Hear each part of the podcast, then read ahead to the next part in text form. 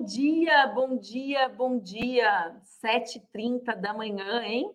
Vocês já estão aqui assistindo. É uma loucura, mas hoje estreia esse programa diário que eu estou muito feliz em poder realizar em parceria com Ópera Mundi, que é o Expresso com a Manu.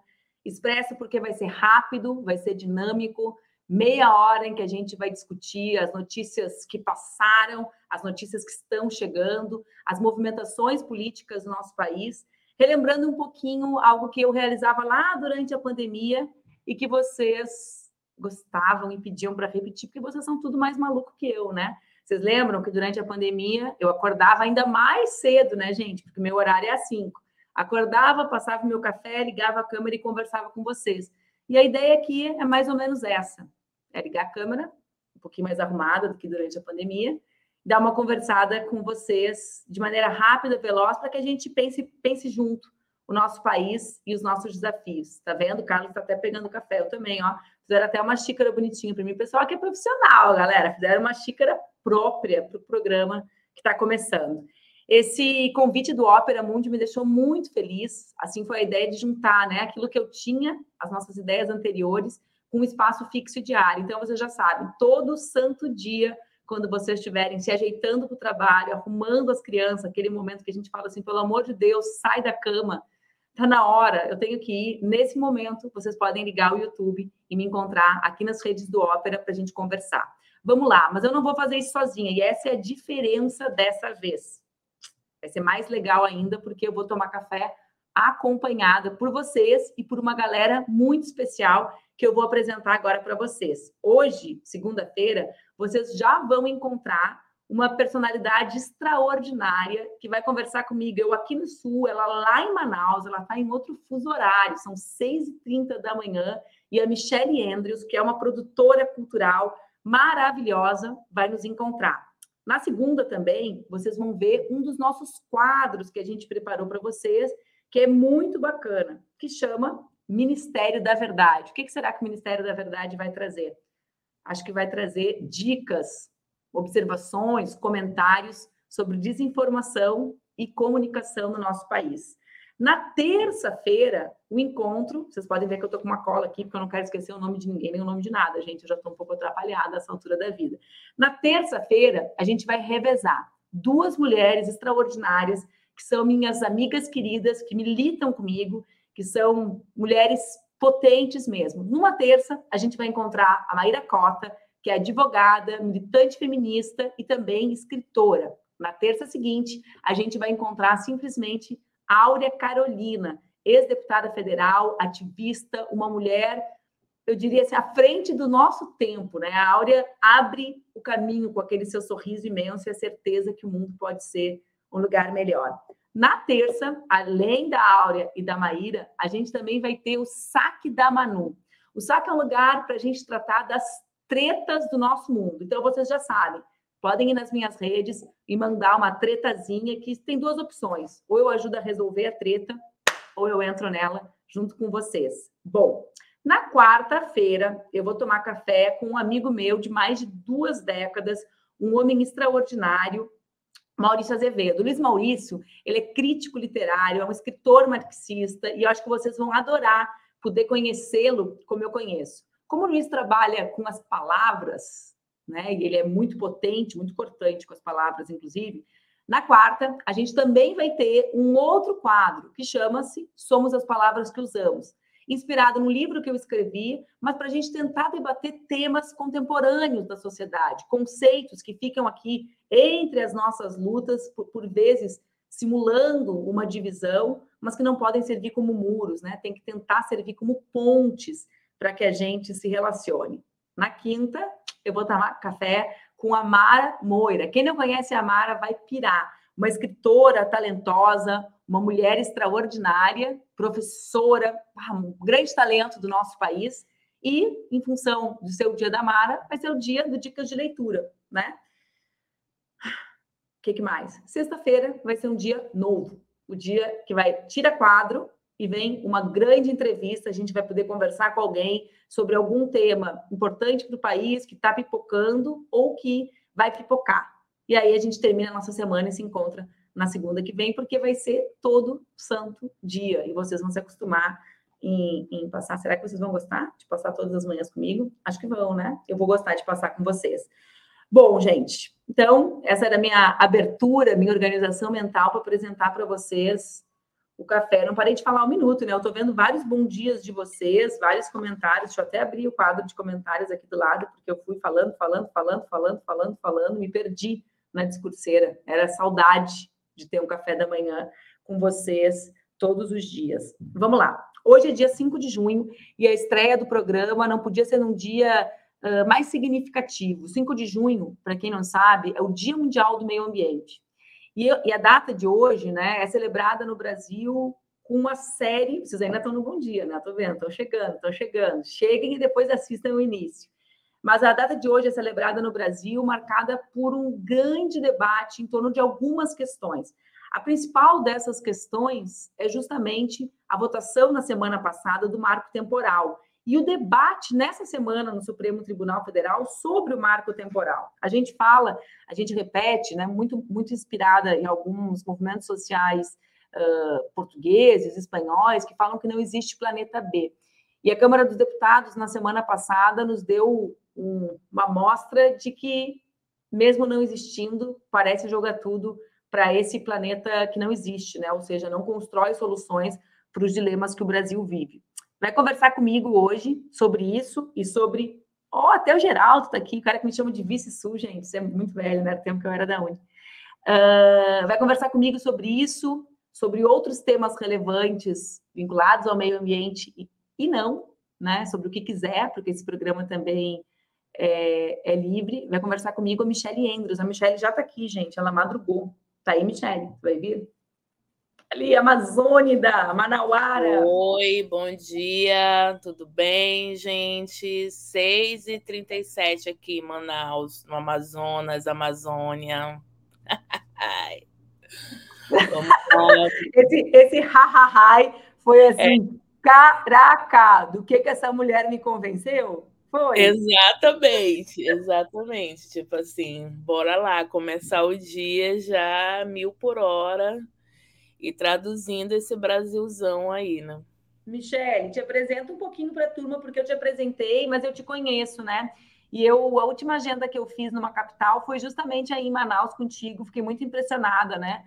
Michele coordena uma casa coletiva, atua com vários movimentos legais e está hoje numa região do Brasil que a gente fala muito e conhece muito pouco, né? Que é a região amazônica. A gente conversou um pouquinho sobre isso aquela vez, né? Todo mundo que vive nos grandes centros, sul, sudeste, fala do papel da Amazônia, mas o que, que a gente conhece mesmo dessa região? Muito pouco, né, Michele? Muito pouco. Eu sou Michele Andros, eu sou uma fazedora de cultura, comunicadora popular, Estou é, com um espaço para acolher ativistas que querem trabalhar, se conectar. Estou ligada à Casa Fora do Eixo, estou ligada à Casa Mídia Amazônia, Ninja Amazônia, desculpa, a gente, estou me acordando, tá? Vamos junto. É... E a gente Todo vai se conectar aí, né? porque meu perfil é aberto, tá? Vamos lá no, no Insta, e é isso, galera. Estamos na ativa aí há pelo menos duas décadas. E. Não encontrei, é e... isso, galera. Estamos na ativa. Ai, meu Deus. Olha, meu Deus do céu, ela tem duas vozes no mesmo programa. É, é o meu Mac aqui que, que ativou, fazendo vergonha aqui para mim. Mas estamos nativa, tá bom? Aqui há pelo menos duas décadas, e esses temas é, fazem parte aí da nossa vida, né? Então, quando tu falou de 5 de junho, eu falei, cara, eu vou falar de meio ambiente, questões ambientais, Amazônia, marco dom, temporal, marco temporal, indígenas, tudo junto agora. E como é que se traduz? Aí eu peguei uma frase e falei assim, cara, Amazônia não pode ser emprego temporário, sabe? Quando se fala em questões de plano B que não existe, em relação ao nosso planeta. Então, assim, se você chega em Manaus, a última coisa que vão falar é sobre a Amazônia. Vão falar sobre outras coisas, mas essa conexão não faz parte, né? E o marco temporal, gente, é a tradução cruel do que, que é esse congresso que foi eleito aí e, e como Michele, eu, te, eu só quero te interromper para lembrar de uma coisa que a gente conversou em Manaus quando a gente se viu, que foi justamente o fato da expressiva votação do Bolsonaro na região, uh, na, na, cidade de Manaus, né? E a diferença entre Bolsonaro e Lula na capital e no, no vou usar a expressão interior, que é para a turma toda conectar, né? As cidades, as regiões afastadas da capital e como isso tinha relação com a grilagem de terra, né? ou seja, com a economia imediata e não com a economia de médio e longo prazo. E, né, eu lembro que a gente conversou um pouco sobre isso. Sim, é... tem, tem muita grilagem de terra no, na região metropolitana, que é a região que é de zona rural. Então, o orçamento, dito orçamento secreto também, é, colaborou para isso. Então, assim, é, até onde é, o governo do ódio, o, o ex-presidente ex ganhou sem comprar voto, né? sem chantagear, sem ameaçar. Né? Então, assim, o estado do Amazonas, ele, ele ganha com o atual presidente, mas a capital que é a maior, que tem um eleitorado, ganha com Bolsonaro, né? Mas na base do, da pressão, na base da compra de voto, na base da, do, do chantagear, da grilagem, do, do, e o, o, o movimento social não dá conta de proteger, de abarcar. Teve pessoas que, por exemplo, trabalharam até comigo que tiveram de sair dos seus territórios, das suas casas, porque foram chantageadas com armas, outras casas foram queimadas. Então, assim, é, ganhou na base mesmo do, da ponta da faca, né? Hoje também me uh, completa um ano da execução do Bruno e do Dom, né? que aconteceu numa outra região, no Vale do Javari, mas que tem relação com todo esse processo da disputa dos territórios, né? Uh, e, em última instância, do próprio marco temporal, né? Porque é uma, a relação é indireta, mas a, a, o trabalho que os dois executavam na região era também um trabalho de identificação uh, dos conflitos, de identificação de comunidades. E, e eu fiquei pensando, né, quando eu vi que completava um ano, o governo Bolsonaro ele implementava uma agenda tão louca e tão dinâmica de violência que quando a gente fecha o olho parece que faz muito mais, né, Michele? Uh...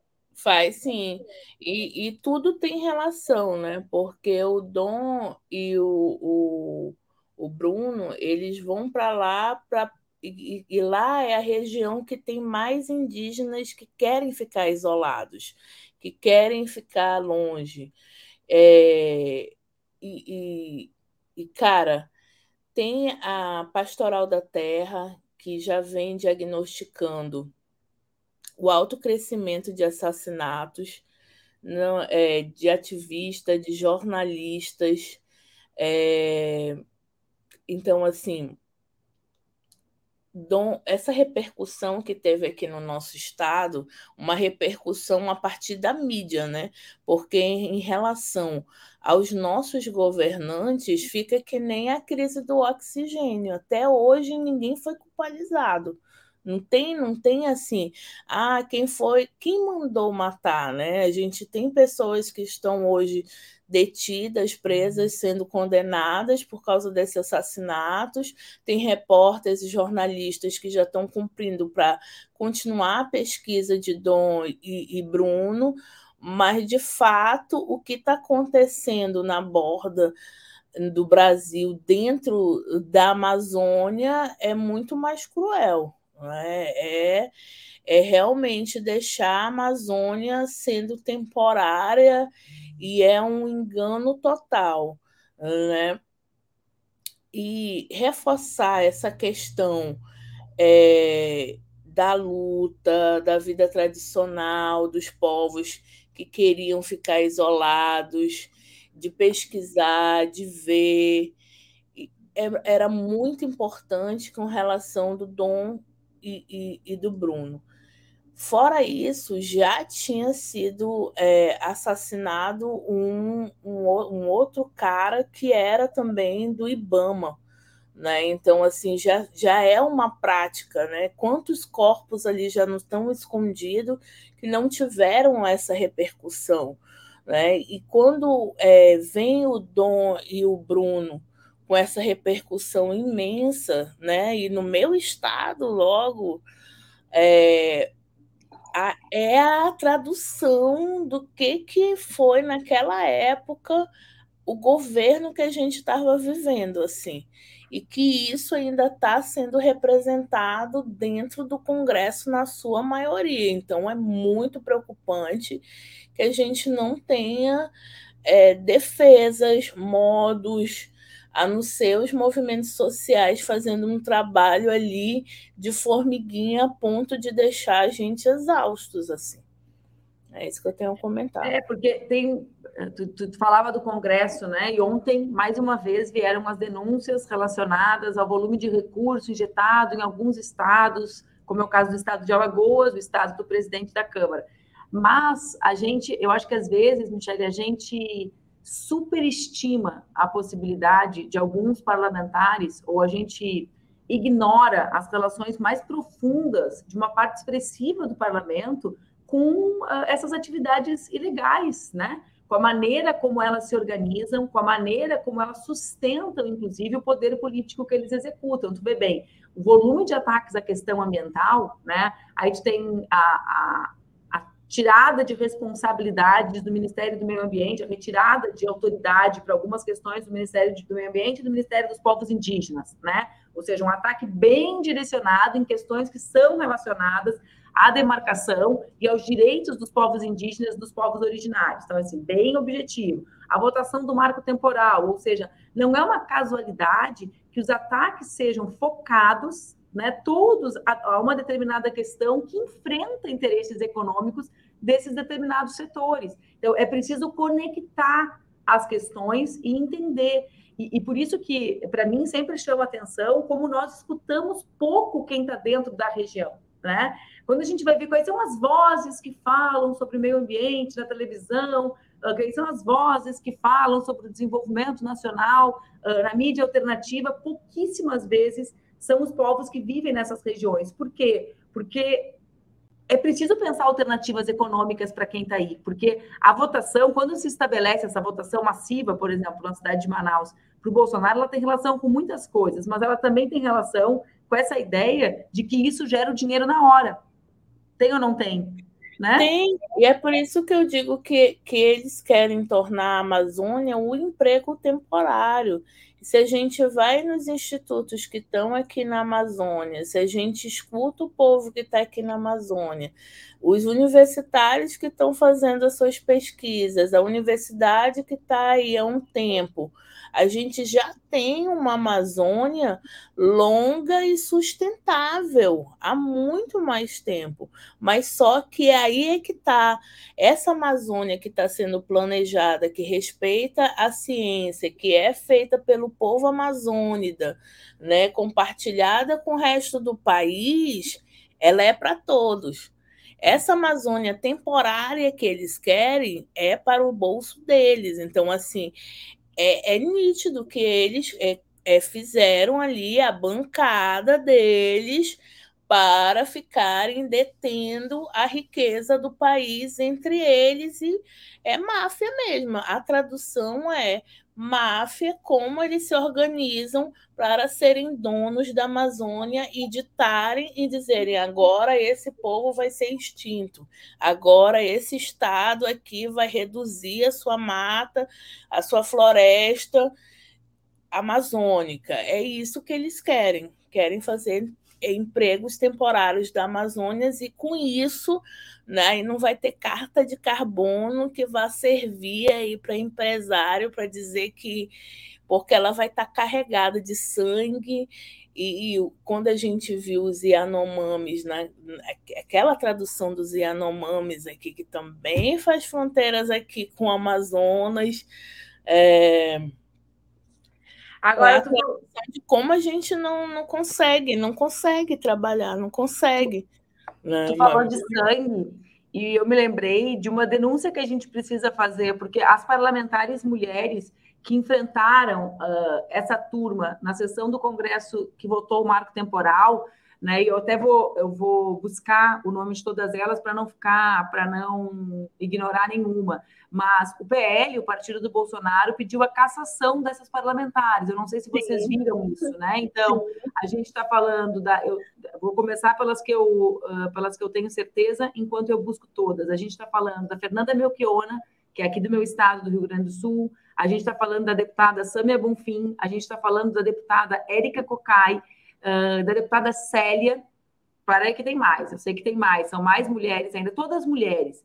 Uh, só, só quero uh, me lembrar de todas. Ó, da minha querida amiga Talíria, são seis parlamentares que eles pedem a, a cassação, seis mulheres que eles pedem a cassação por terem denunciado o genocídio dos povos indígenas com a votação do marco temporal, ou seja, a, Uh, ó, aqui o pessoal está me dizendo todas. Ó, a Sâmia, a Talíria, a Célia, a Fernanda, a Érica e a Juliana Cardoso. Tinha me esquecido da Juliana do PT de São Paulo. Então, mas vejam só, né? Uh, são, são todas coisas que uh, muitas vezes nós enxergamos de maneira fragmentada, mas que elas atuam como um sistema para manutenção, para a despeito da derrota do bolsonarismo nas urnas, a manutenção desses espaços que eles exercem o poder. Então, existe a votação do marco temporal. Nós somos derrotadas né, por, uma, por uma Câmara que uh, estabelece a sua agenda a partir dos seus interesses. Aqui eu acho que é importante que a gente fale. Muita gente fala da inabilidade de negociação do governo, mas eu queria chamar a atenção para o fato dessa ser uma agenda do Centrão. Né? Ou seja, é. essa é uma agenda inegociável para eles. Não existe, ao meu ver, capacidade de articulação capaz de fazer eles retrocederem numa agenda que eles avançaram muito com o governo Bolsonaro e que eles não querem retroceder, ou seja, eles estão garantindo as conquistas deles do último período, sacramentando essas conquistas. Mas vamos lá, daí, daí Michele, eles vão lá e aprovam. Ato contínuo, o que eles fazem? Eles buscam seis combativas parlamentares seis mulheres que são fruto, digamos assim, do, da, da, face mais uh, bonita do que nós acumulamos na resistência ao governo Bolsonaro e pedem a cassação. Esse processo de cassação fura a fila no Conselho de Ética. Quer dizer, tem aquele monte de práticas absurdas que a gente vê, por exemplo, o, o Chupetinha, que está lá, né? E essa, essa, esse processo contra elas fura a fila para tentar regular um comportamento da esquerda e dos setores que denunciam de maneira mais enfática, pública e socialmente. Então, eles tentam, eles jogam de tudo que é lado, não é casual. Vota num dia e no outro tenta regular o comportamento, no outro tenta dizer alto lá, né? Não, não é assim que vocês vão travar a batalha. E aí, claro, como essa pauta é a pauta do Centrão, mesmo fura fila entra no Conselho de Ética para tentarem uh, apavorar, né, para tentarem fazer com que as, as gurias, com que essas parlamentares tão, uh, tão talentosas, né, uh, se sintam constrangidas. Ocorre que elas não vão se sentir, né? Mas o que eu quero, o que eu quero dizer assim é o mecanismo deles é organizado. Que as meninas vão resistir, que a gente fica com elas na luta é uma coisa, mas eles articulam, né, a agenda deles e a punição que eles acham que devem que devem uh, uh, executar contra quem resiste a essa agenda. Isso, e eles não são não são amadores, né? Eles vão lá e pegam questões muito específicas para tentarem é, chegar mais longe com o processo, desgastar a imagem, e a gente aqui fora fazendo também um trabalho sistemático com a população para trazer mais para perto, né?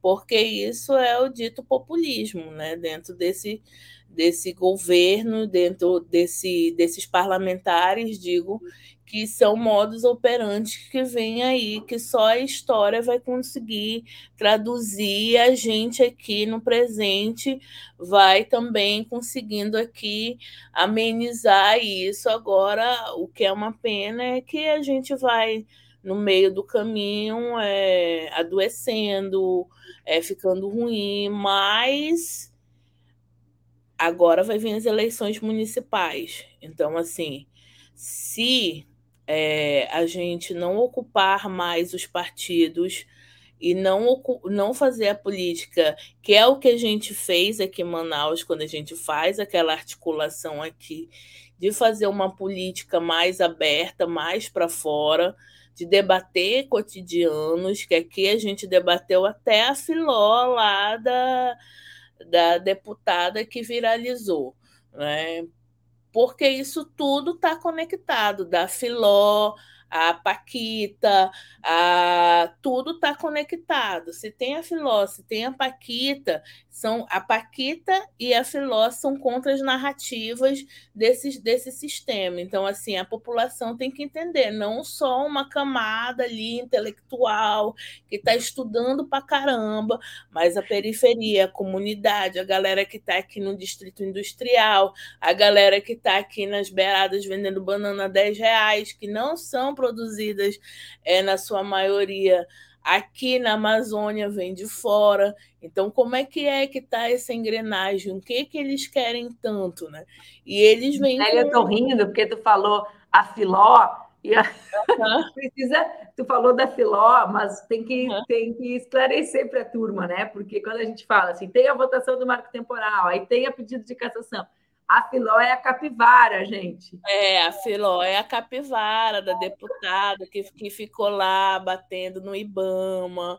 Fragilizando é, a imagem é, porque eu acho que todo mundo assistiu a Filó, que eu falo só, se eu falar a Filó, todo mundo se conecta logo com a Filó.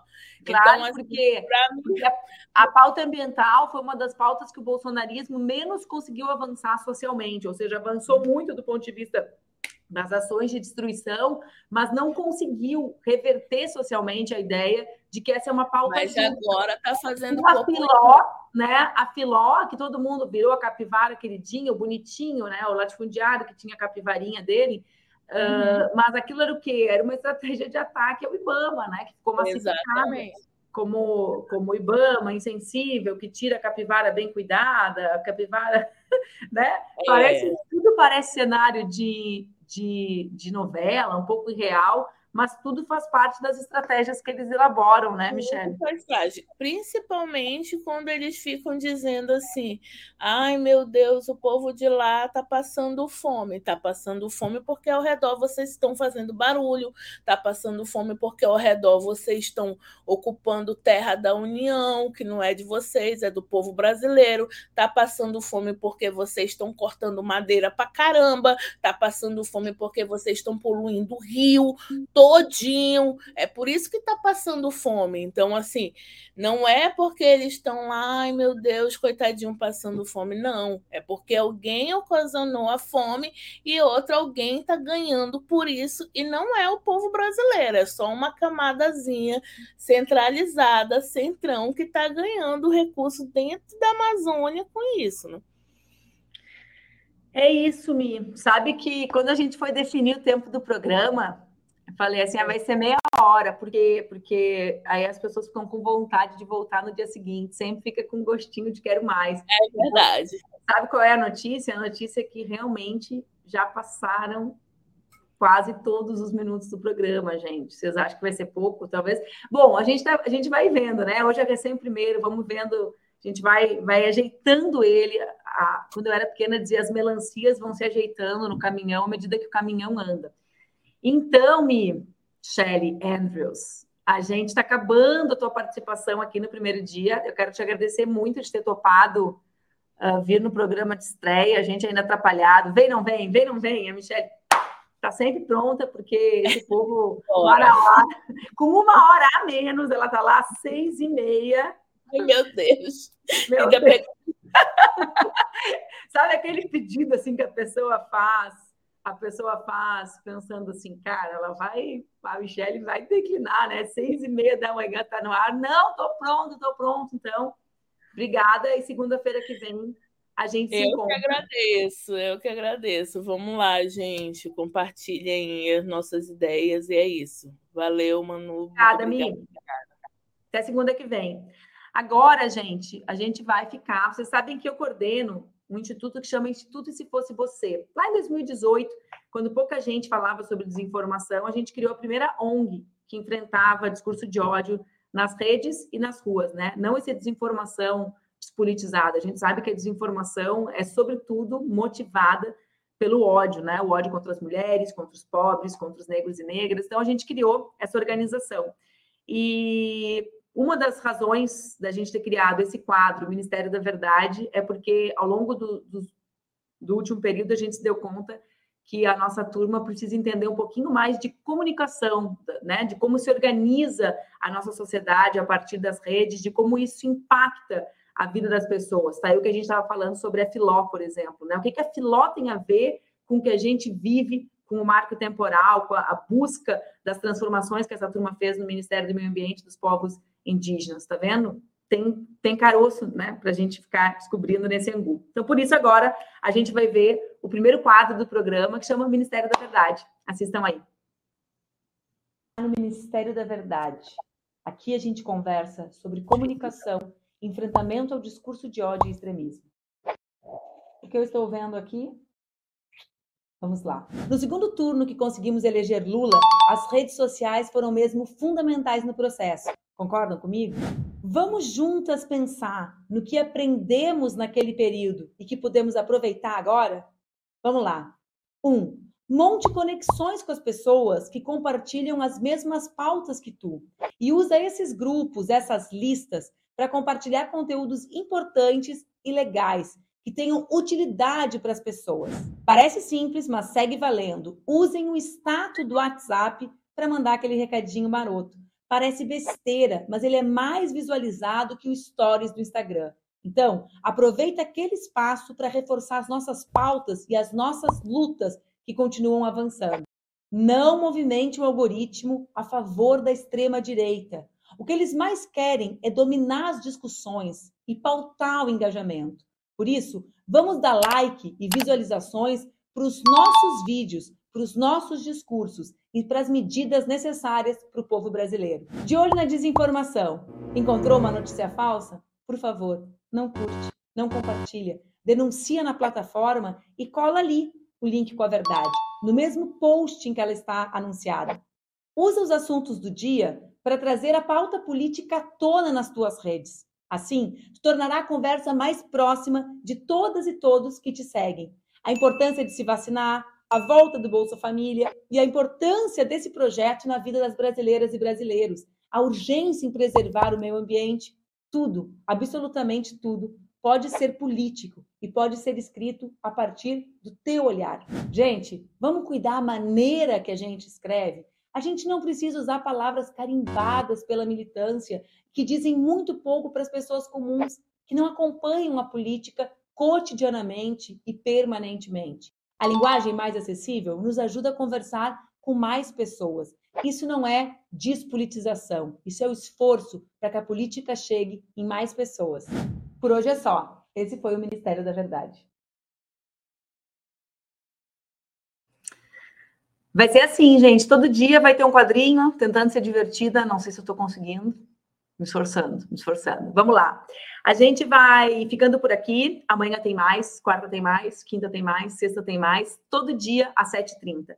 Nessa semana, é bom a gente ficar de, de olho em duas pautas. A primeira é a votação do marco temporal no Supremo Tribunal Federal. O Supremo, aliás, está dando o que falar, porque a extrema-direita rapidamente se articula para questionar a indicação do Cristiano Zanin para a vaga que está aberta né? Mas vamos ficar de olho no Supremo por uma outra questão essa semana. É importante acompanhar o debate do marco temporal que vai ser feito lá. Além disso, o Congresso Nacional tá já está instalado e está funcionando a CPI do MST. Eu tenho visto a CPI, tenho acompanhado, né, o momento da, digamos assim, do resquício do que ficou do bolsonarismo mais escroto com aqueles dois parlamentares revezando presidência e relatoria, tentando calar as deputadas, mas a gente, o que a gente está conseguindo ver é a articulação desse que é o maior movimento organizado da América Latina para responder essas denúncias que são absolutamente vazias e mostrar para o povo da cidade que se a gente come é porque a agricultura familiar produz. Vamos ficar de olho na CPI do MST, porque a gente sabe que ali é um espaço de ataque, porque o MST e os trabalhadores rurais e o povo que produz uh, sempre foram um espaço de resistência a essas políticas autoritárias e antidemocráticas. Amanhã a gente se vê, sete e meia por aqui, com convidada, uma convidada diferente, com outros temas e com aquilo que está acontecendo na política e na vida do nosso país. Um beijo, obrigada por acompanharem o nosso primeiro Expresso com a Manu.